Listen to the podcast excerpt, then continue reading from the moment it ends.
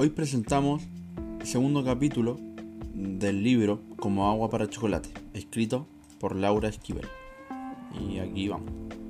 En mi preparación pondré 5 yemas de huevo en mi cacerola, 4 huevos enteros y el azúcar.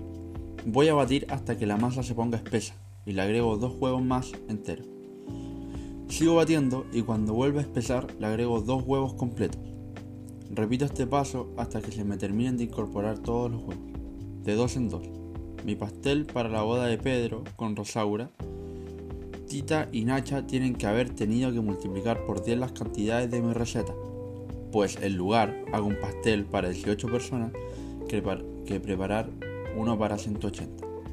Mi resultado da 170 huevos, y eso significa que había tenido que tomar medidas para yo, para yo tener reunida esta cantidad de huevos de excelente calidad en un mismo día.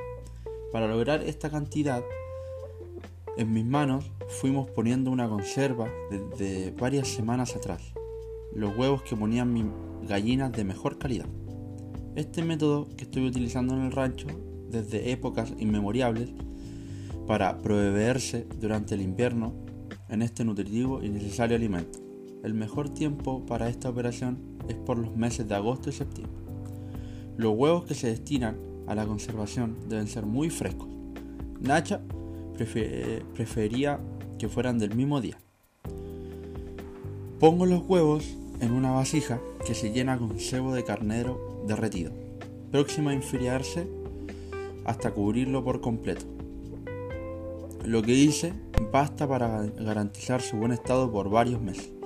Ahora, si yo deseo conservarlos por más de un año, los huevos los coloco en una orza y lo cubro con una alchada de tanto de cal por 10 de agua. Después lo tapo muy bien para interceptar el aire y los guardo en la bodega.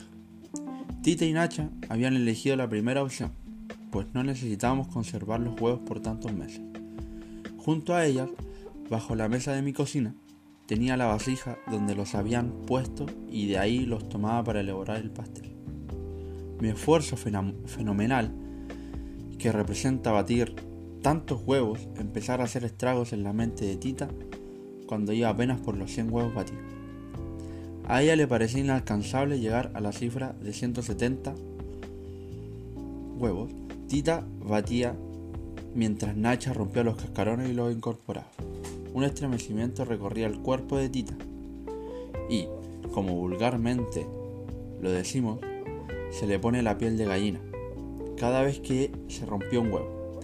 Asociaba los flanquillos con los testículos de los pollos, a los que había capado un mes antes. Los capones son gallos castrados que se ponen a engordar. Eligieron este platillo para la boda de Pedro con Rosaura por ser uno de los más prestigiados en las buenas mesas, tanto por el trabajo que implica su preparación como por el extraordinario sabor de los capones. Desde que se fijó la boda para el 12 de enero, ellos mandaron comprar 200 pollos a los que se les practicó la operación y se pusieron a engordar de inmediato.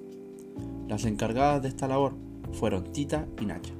Nacha por la experiencia y Tita como castigo por no haber querido estar presente el día en que fueron a pedir la mano de su hermana Rosaura. Además, en esos momentos tenía mucha jaqueca.